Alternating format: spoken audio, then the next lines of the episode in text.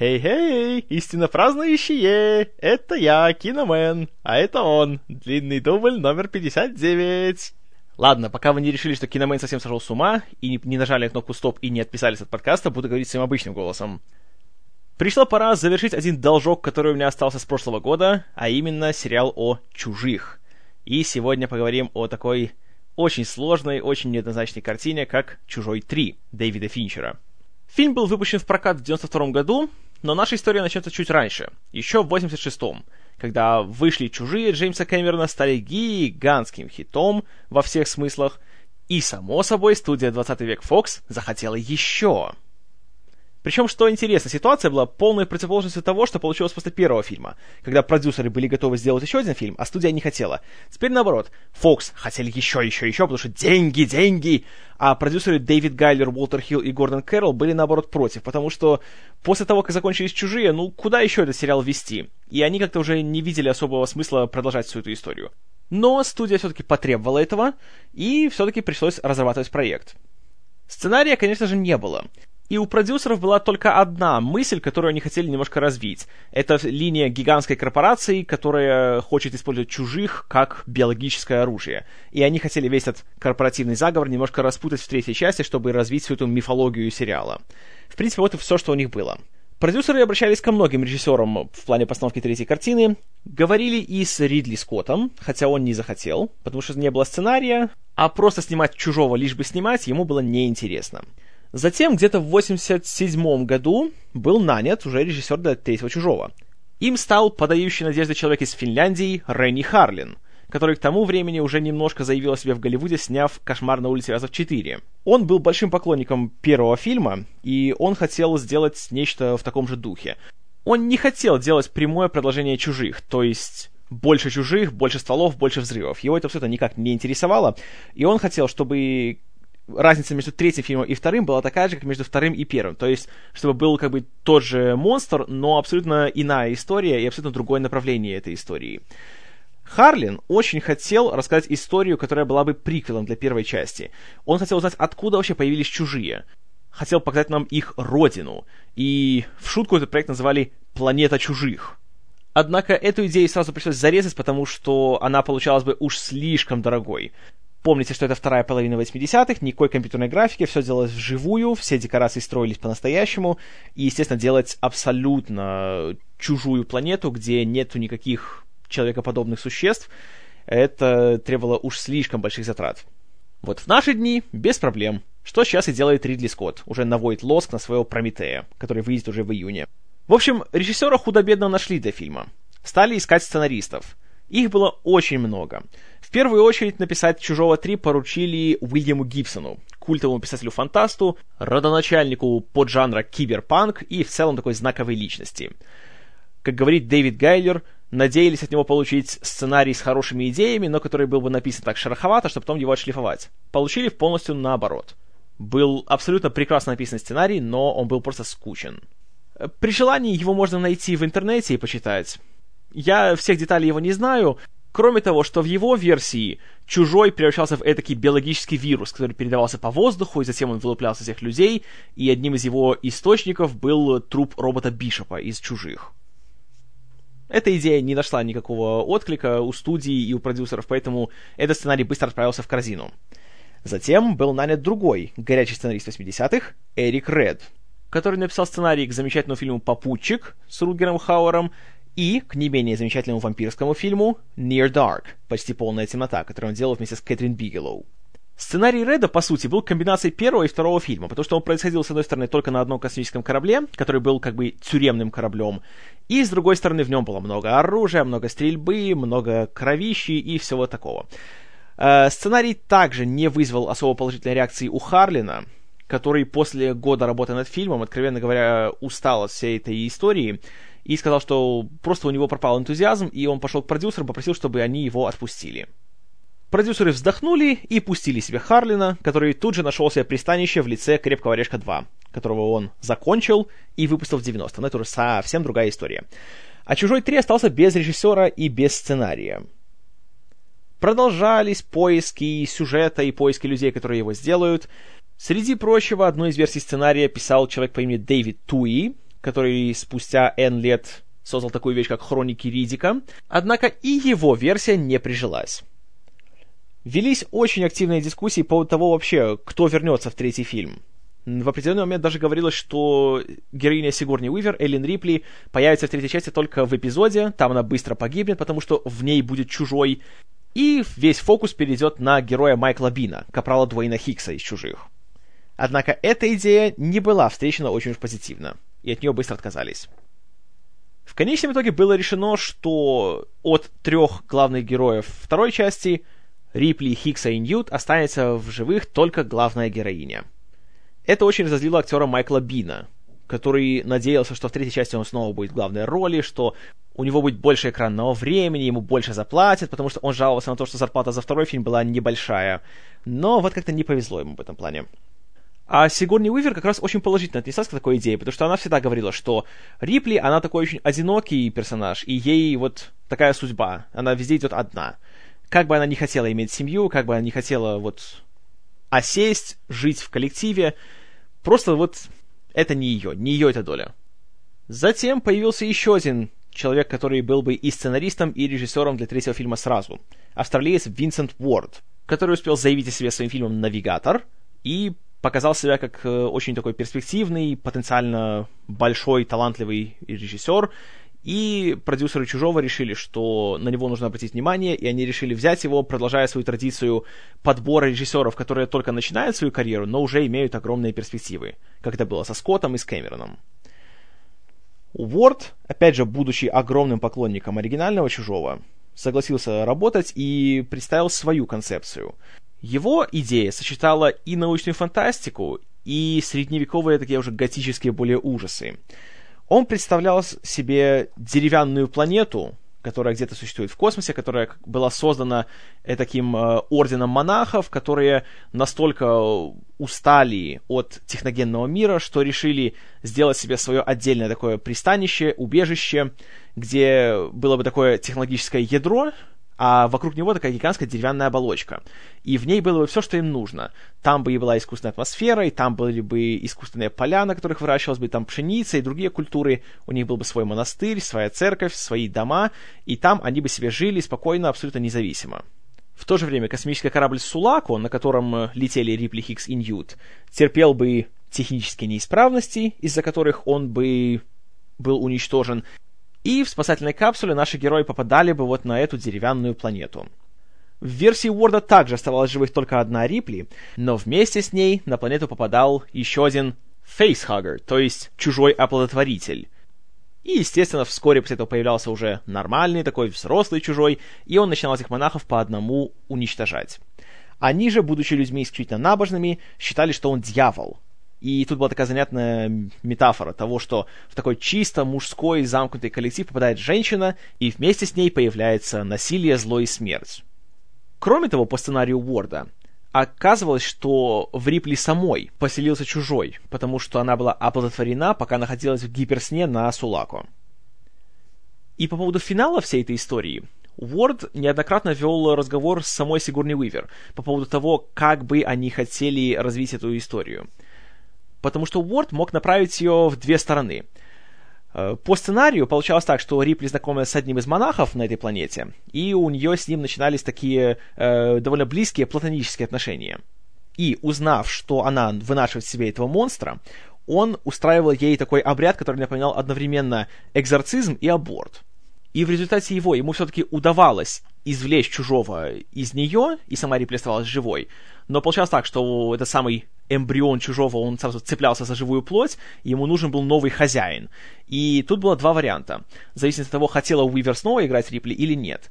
Если бы она согласилась на четвертую часть, то Уорд написал бы так, что эмбрион цепляется за этого монаха, которого звали Джон в той версии, он э, как бы держит его при себе, и в этой же сцене Сейчас точно уже не помню, по какой причине, но было такое гигантское пламя, в которое этот монах вместе вот с зародышем чужого, он падал, и они вместе погибали. И таким образом вот вся угроза была устранена. А если бы Уивер сказала, что нет, все она не хочет, то уже она сама просто без извлечения зародыша вот бросалась бы в этот огонь, и таким образом, жертвуя и самой собой, она бы окончательно убивала чужого. Уивер, что интересно, сказала, что у нее же нет никакого желания возвращаться к этой роли, и дала Уорду зеленый свет на то, чтобы ее убить. И вроде бы все в проекте шло хорошо. И взяли режиссера Уорда и одобрили его сценарий. Уже был нанят художник-постановщик Норман Рейнольдс, которого помните по «Звездным войнам» и «Индиане Джонсу». И он уже взялся активно строить декорации.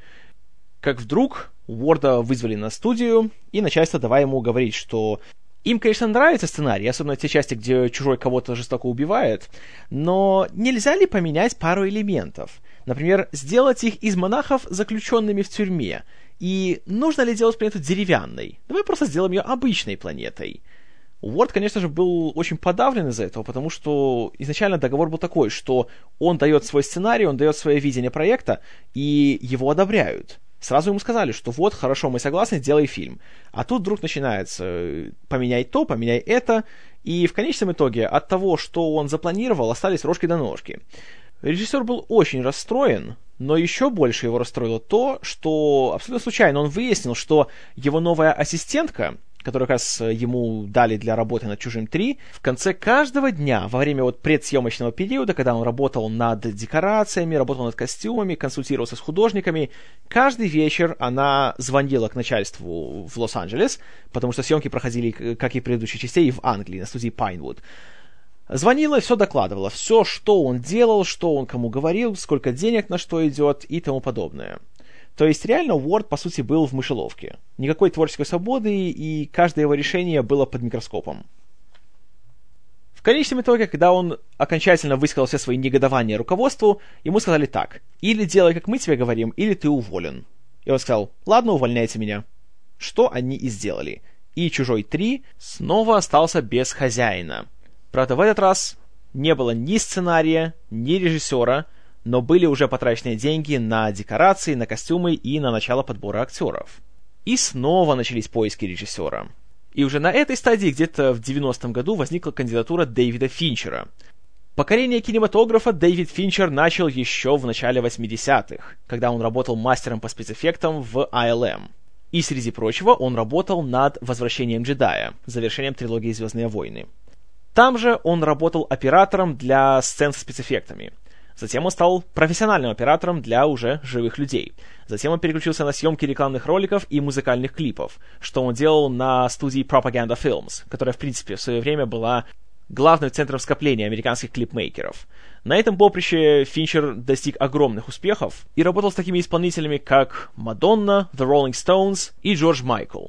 Посмотрев некоторые его короткометражные работы, Гайлер и Хилл были очень впечатлены и пригласили Финчера к себе на собеседование.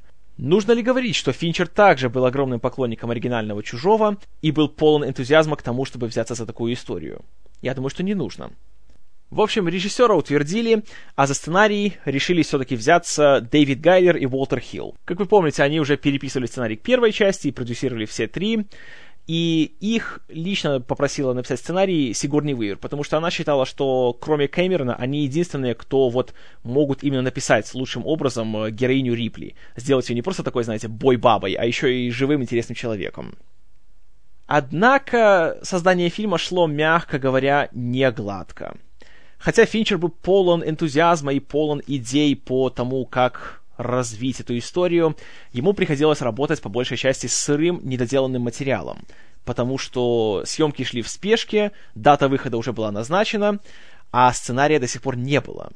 И из-за того, что сценария не было, в определенный период на три месяца съемки были полностью остановлены, потому что просто банально не было с чем работать. Когда же съемки наконец начались, препятствия шли одно за другим. Прежде всего, Майкл Бин снова начал шуметь когда он услышал, что по сценарию он погибает, и его труп будет показан в фильме с дырой в груди, что вот из него выбрался чужой, он сразу же поднял шум, вызвал своего адвоката и грозился подать в суд на создателей фильма за то, что они несанкционированно используют его образ. Так что идея о том, что Хикс стал источником чужого, пришлось похоронить, а в самом фильме мы видим его лицо только на фотографии. И вот в чем злая ирония за то, чтобы использовать эту одну его фотографию, которая едва различима, потому что это не реальная фотография, а такая как бы компьютерная. Опять же, начало 90-х, помните, какие были компьютерные фотографии.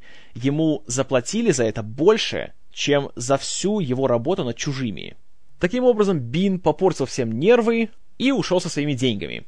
Однако, спустя много лет, когда он давал интервью на эту, всю эту тему, он говорит, что он очень пожалел о том, что сделал, и говорит, что если бы он знал, что Дэвид Финчер станет Дэвидом Финчером, он бы сказал, берите что угодно со мной делайте, только возьмите меня в один из его будущих фильмов. Но кулаками после драки не машут. Кроме этого, на съемках была еще одна проблема. Оператор-постановщик Джордан Кроненвит, которого Финчер специально просил взять на этот фильм, потому что тот снимал «Бегущего по лезвию» Ридли Скотта, у него открылась болезнь Паркинсона. И он абсолютно был не в состоянии продолжать работу над фильмом, поэтому пришлось в срочном порядке искать ему замену. И замену нашли в лице англичанина Алекса Томпсона, который, что интересно, тоже работал с Ридли Скоттом на «Легенде». До того он работал с Джоном Бурманом на «Экскалибуре», а в 60-х он вообще был ассистентом у еще одного замечательного человека, оператора и будущего режиссера Николаса Роуга, тоже очень опытный, очень талантливый человек. Затем на протяжении всего съемочного периода у Финчера и у продюсеров были гигантские споры с руководством Fox по поводу бюджета фильма. Студия, которая уже ввалила немало денег в создание декораций, хотела как можно меньше денег потратить и заставляла сценаристов и режиссера идти на такие уступки, как использовать то, что уже построено, а не делать абсолютно с нуля. И начальство студии, конечно же, ожидало, что Финчер, он человек молодой, ему было 27 или 28 во время работы над фильмом, тем более неопытный, его первый фильм, все думали, что он будет только им кланяться в ножки и говорить «да, да, все сделаю так точно» и так далее. А он же показал себя очень человеком принципиальным, очень э, напористым и, я бы сказал, даже упертым. И он не шел ни на какие компромиссы со студией. Дошло даже до того, что сначала со студией говорил Гайлер, и они ему говорили, что вот надо понять то-то и то-то и то-то нужно сделать по-другому. Он говорит, ну ладно, ребят, говорю, я пойду скажу Финчеру, чтобы он это сделал, но потом он придет к вам и скажет вам, что он не будет этого делать, что будете делать потом.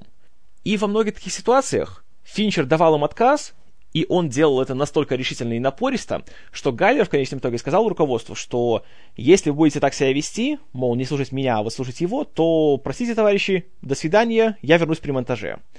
И в определенный момент Дэвид Гайлер вообще не участвовал в создании фильма, только дописывал немножко сценарий, а потом уже вернулся в, на послесъемочном периоде. Вместо него тогда пришел новый человек, тогдашний вице-президент Fox э, по части создания полнометражных фильмов Джон Ландау. Человек, который, кстати, впоследствии спродюсировал «Титаник» и «Аватар».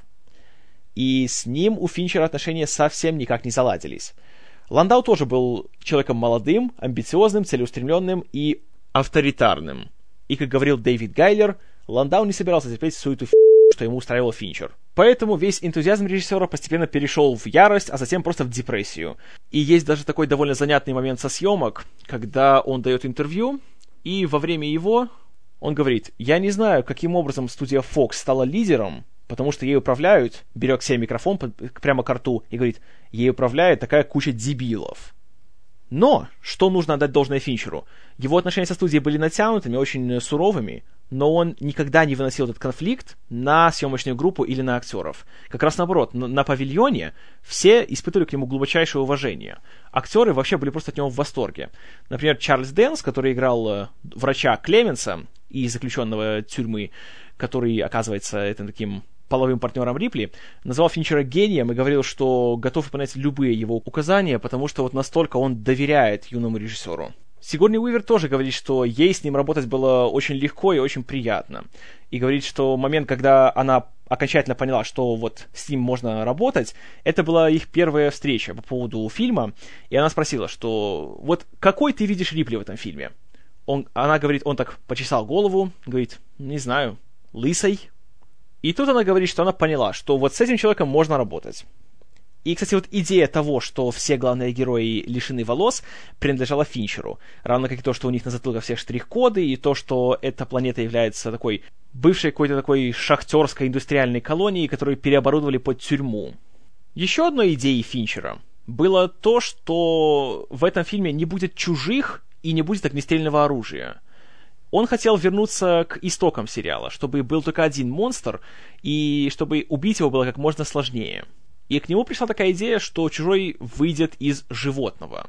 Однако и здесь возникли трудности, потому что изначально Финчер хотел, чтобы он вылуплялся из быка, и чтобы был таким немалым по размерам, был таким внушительным, плюс чтобы он двигался на четырех ногах. И, кстати, для дизайна чужого снова пригласили Ханса Руди Гигера. Который с удовольствием принял предложение, хотя отказался лететь в Англию для работы, и все свои эскизы отправлял из Швейцарии. А что касается создания уже самих спецэффектов с «Чужим», Стэн Уинстон уже не работал над фильмом, потому что был занят другими проектами. Сначала у него был «Хищник», потом «Терминатор 2», а потом и «Парк юрского периода». Поэтому руководили спецэффектами два человека, которые работали над предыдущим фильмом, Том Вудров-младший и Алек Гиллис. Вудров, причем, э, даже сам был в костюме Чужого, когда мы видим его на двух ногах в фильме. И создание Чужого, который ходит на четырех лапах, это, конечно же, было очень трудным процессом.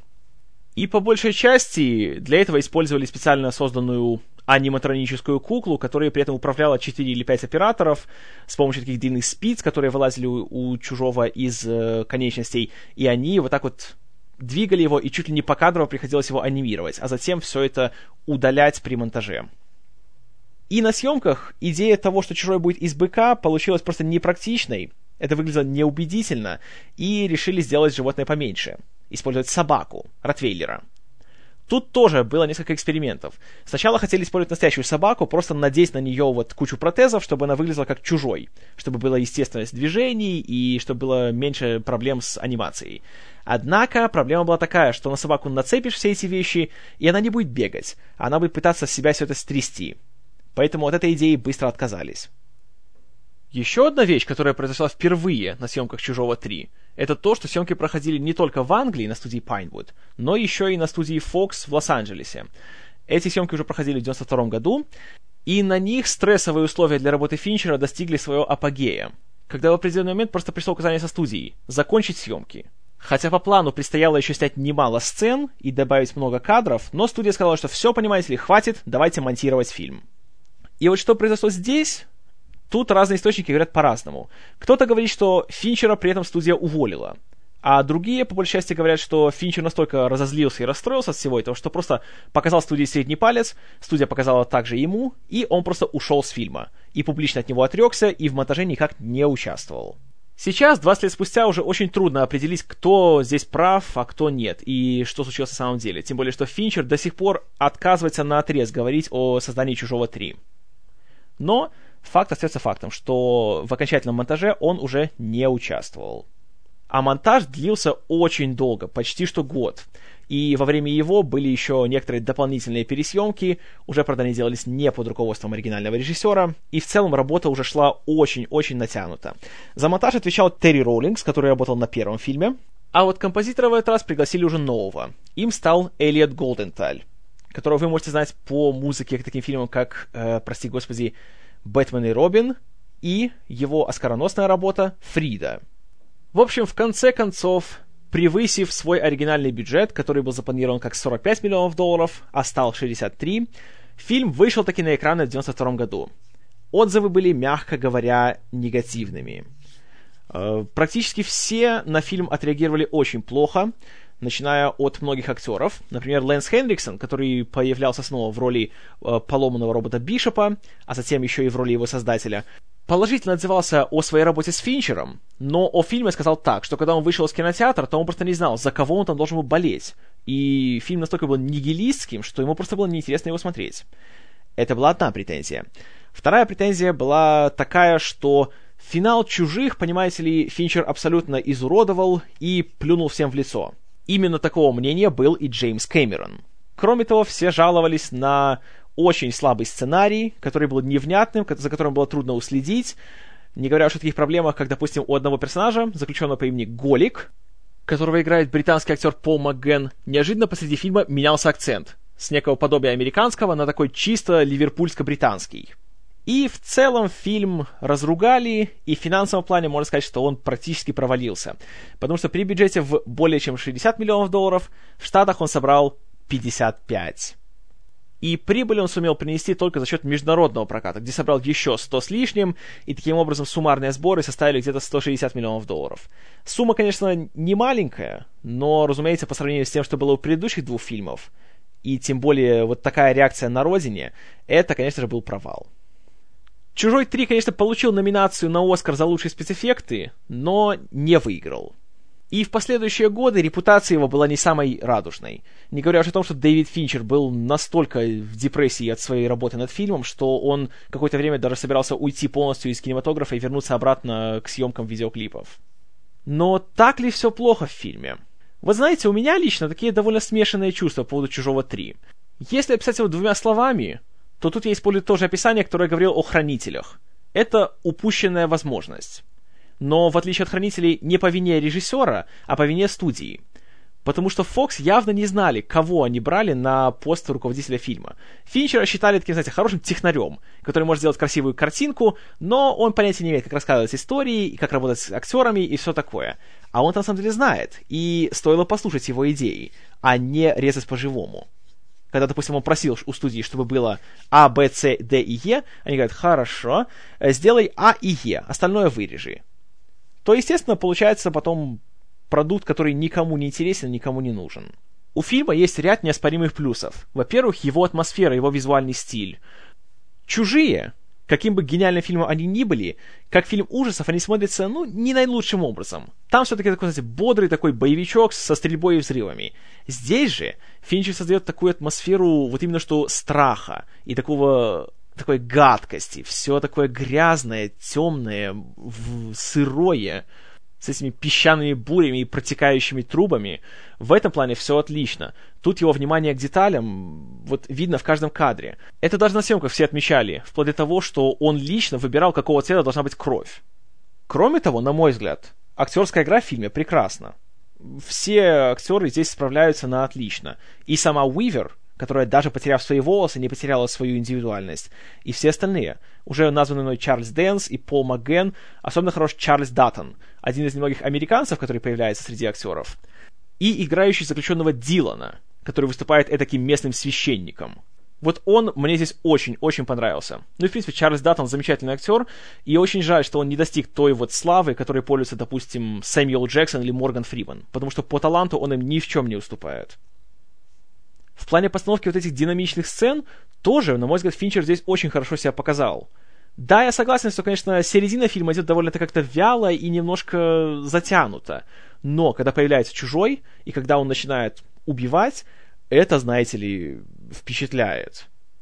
Есть уже классический кадр, когда в лазарете Клеменс разговаривает с Рипли, и, спойлер, вскоре чужой его жесточайшим образом убивает, и Рипли сидит беззащитная, прижавшись к стене, и чужой подбирается к ней буквально вот лицом к лицу.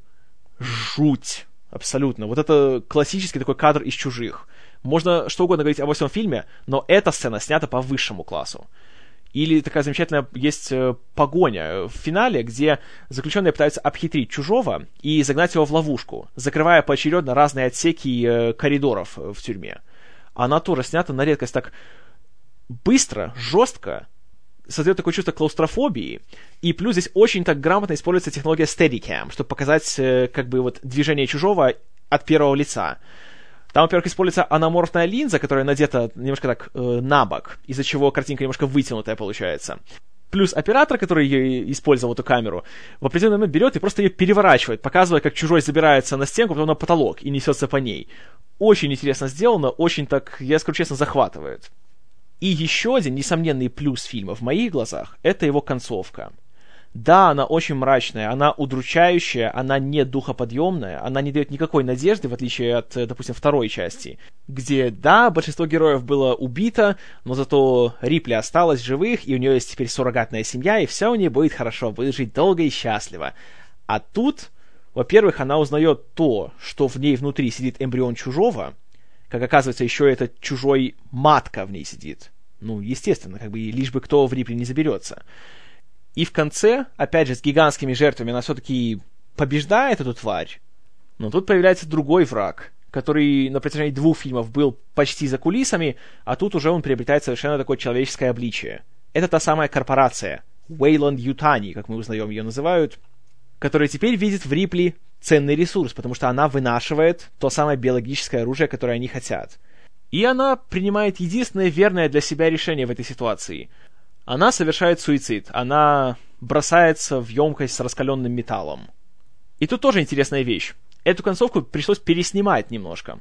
потому что, когда продюсеры узнали, что в «Терминаторе 2» практически такой же финал, где главный герой тоже опускается в раскаленный металл и жертвует собой, они хотели немножко ее поменять. Хотя, по справедливости, общее у этих финалов только то, что главный герой жертвует собой, а остальное все другое, другой контекст совершенно. И, что интересно, когда Финчер делал эту сцену, он хотел, чтобы Рипли просто спрыгивала и падала туда, и умирала. Но продюсеры настояли на том, чтобы он сделал еще финальный кадр, где все-таки у нее из груди вырывается эмбрион чужого, и тогда мы уже видим, что точно вот это единственное правильное решение, и тут ничего не поделаешь, и тогда она уже должна погибнуть. Но скажу честно, второй вариант мне нравится даже больше, чем э, оригинальный финчеровский. Особенно из-за такой маленькой детали, что когда чужой вот вырывается из нее, она хватается за него руками. И это настолько вот классный именно характерный момент, показывает, почему Рипли такая вот жесткая и почему мы ее так любим. Потому что даже на своем последнем вздохе она эту тварь не пустит. Пусть она сама погибнет, но она потянет ее за собой. И вот от этого я просто я был в восторге великолепно сделано. И вот это такой просто, на мой взгляд, да, он мрачный, да, он очень грустный, но это наиболее подходящий финал для подобной истории. Однако, несмотря на все перечисленные плюсы, у фильма есть один очень-очень-очень серьезный минус. И это его сценарий, который, как я уже говорил, дописывался буквально на ходу, и когда смотришь, то видно, что насколько он недоработан, насколько просто сырой материал. И персонажи, которые появляются, потом они просто пропадают. Как, кстати, вот персонажем Голиком. В оригинальной версии, как хотел Финчер, у него была еще целая сюжетная линия. Он был свидетелем нападения чужого на одного из заключенных, от этого он сошел с ума, помешался на всей этой истории, и от своего помутнения разума он стал чувствовать, как будто чужой ему повелевает что-то делать. И в сцене, где вот происходит вся эта погоня по коридорам, в оригинальной версии заключенным удавалось таки загнать чужого в ловушку, и казалось, проблемы все решены. Но тут приходил безумный голик, и он как будто чувствовал телепатическую связь с чужим, и он его освобождал обратно. В кинотеатральном варианте этого ничего нету. Он просто лежит себе в лазарете в смирительной рубашке и несет всякий бред. И потом мы практически его больше не видим. Вот как бы и все. Кроме того, несмотря на очень хорошую актерскую игру, как я говорил, большинство актеров второго плана просто сливаются в один образ. Потому что они все лысые, они все грязные, и потому что сценарии их роли недостаточно хорошо прописаны, за редким исключением, то просто они не создают никакого впечатления. Хотя играют их очень хорошие, очень талантливые актеры. В частности, тут Финчер устроил такое маленькое воссоединение культовой британской алкогольной комедии «Уитнейл и я», потому что два актера из трех, которые там снимались, э, Ральф Браун и Пол МакГен, здесь снова разделяли экран. Кроме того, Финчер хотел взять на роль Клеменса еще актера Ричарда Гранта из того же Уитнейла, но тот не согласился. А так было бы уже полное воссоединение. Что касается решения о том, чтобы убить Хиггса и Ньют в начале фильма, на мой взгляд, это было как раз нормально. Это неожиданно, по крайней мере. И это снова направляет э, историю в новое русло. Вместо того, чтобы уже делать не одну героиню, а создавать команду, которая теперь будет истреблять чужих на всех планетах, что, конечно, могло бы случиться в более плохом сиквеле, то тут Финчер гораздо смелее поступил. И я, знаете, преклоняюсь перед ним за такое вот решение. Хотя, конечно же, как показал опыт, люди, которые посмотрели «Чужих», они этого не ожидали. Они хотели чего-то более, наверное, динамичного, более зрелищного. А тут вот не совсем то же самое. Но, с другой стороны, точно так же, я уверен, люди, которые обожают первого «Чужого», многие из них не любят вторую часть, потому что она тоже меняет полностью атмосферу фильма и уходит совершенно в другом направлении. Но я, как уже говорил, я за вот такое развитие. Я за то, чтобы рисковать, чтобы искать что-то новое. Продолжая тему сценария, я думаю, вы уже заметили, если вы смотрели фильм и слушали рассказ о сценарии Уорда, насколько все-таки позаимствовали его идеи и в частности, опять-таки, и того, что чужой внутри Рипли, и такой, как бы, монашеский образ жизни на планете, и все остальное. Так вот, в его сюжете, на мой взгляд, были очень интересные идеи. И в плане взаимоотношения полов, и в плане такого немножко религиозного подтекста. И, как я уже говорил, вот эта вот сцена, где э, монах пытается извлечь чужого из Рипли и устраивает ей сеанс изгнания духов, или такой метафорический аборт, на мой взгляд, это было бы очень интересно. Это бы продолжило бы такие фрейдовские подтексты в фильме. А в том, что получилось вот э, у Гайлера и Хила, к сожалению, все это как-то исчезло. Есть, конечно, такая интерпретация, что «Чужой 3» — это такая метафора на эпидемию СПИДа, и что такой чисто мужской коллектив, где абсолютно никакого секса нету, значит, нету никаких зараз и тому подобное. И, и опять же, они все лысые, потому что не хотят, чтобы у них на головах завелись воши. И, в принципе, это очень интересная идея, ее можно было хорошо развить. Но этого не произошло. И когда смотришь, знаете, можно, конечно, постараться, знаете, соскребать какими-то там э, идеи и символы, но как-то не получается, если честно. И я уверен, что если бы дать эту историю более талантливым сценаристам, и если бы студия дала больше времени на то, чтобы сначала нормально довести историю до ума, а уже потом начинать съемки, то я уверен, что получилась бы прекрасная картина, абсолютно достойная своих предшественников. А так, к сожалению, конечно же, это большой шаг назад но я не виню в этом режиссера или даже, и даже, в принципе, не сценаристов. Самые главные виновники в этой ситуации это, конечно, руководство студии, которые понятия не имели, что делают и с кем работают, и как надо все это делать. Но я не считаю, что фильм полный провал, и он заслуживает внимания, однозначно. Особенно, если вы поклонники, в принципе, истории о чужом. Потому что здесь все-таки хватает приятных моментов, которые заставят не пожалеть о просмотре. А если вы поклонники Дэвида Финчера, то тем более я фильм рекомендую. Потому что здесь видны зачатки всего того, что сделает его настолько успешным популярным режиссером. То, что разовьется в его более успешных работах, которые станут успешными, потому что там ему дадут большую свободу. Ну и в завершение нужно упомянуть то, что «Чужой 3» существует в двух версиях. Когда фильм готовился для выпуска на DVD в 2003 году, Fox обратились к Финчеру, предложив ему сделать свою версию фильма и восстановить свое видение «Чужого 3». Режиссер, правда, на отрез отказался, поэтому появилось так называемое специальное издание «Чужого 3» или его рабочее издание – это не режиссерская версия, потому что Финчер к нему абсолютно никакого отношения не имел. Эта версия длиннее где-то на полчаса. В нее добавлены некоторые рабочие дубли с не лучшим звуком и с не лучшей картинкой. Некоторые сцены, которые были просто вырезаны при окончательном монтаже. В частности, вот эта самая линия с Голиком, или очень-очень жуткая сцена, где Рипли проводит вскрытие Ньют, чтобы увидеть, что в ней не находится чужой. И некоторые детали уже такие более мелкие. Но в целом я не могу сказать, что эта версия намного лучше того, что показывали в кинотеатрах. К сожалению, все-таки то, что хотел сделать Финчер, сейчас уже не восстановить. Надо было 20 лет назад думать и давать ему все-таки полную творческую свободу. А теперь, увы. Фильму «Чужой 3» я ставлю 6 баллов из 10. К сожалению, конечно, как я уже говорил, он не дотягивает до уровня предшественников. Хотя потенциал у фильма был, причем очень-очень немалый. Рекомендую ли я его к просмотру? Как я уже и говорил, если вы поклонники Чужого, я думаю, посмотреть стоит. Если вы поклонники Финчера, тоже посмотреть стоит. Всем остальным лучше все-таки, наверное, нет. Лучше пересмотреть предыдущие две части. Вот что думаю я. А что думаете вы, истинно празднующие? Пожалуйста, пишите в комментариях. С удовольствием все прочитаю, на все постараюсь ответить.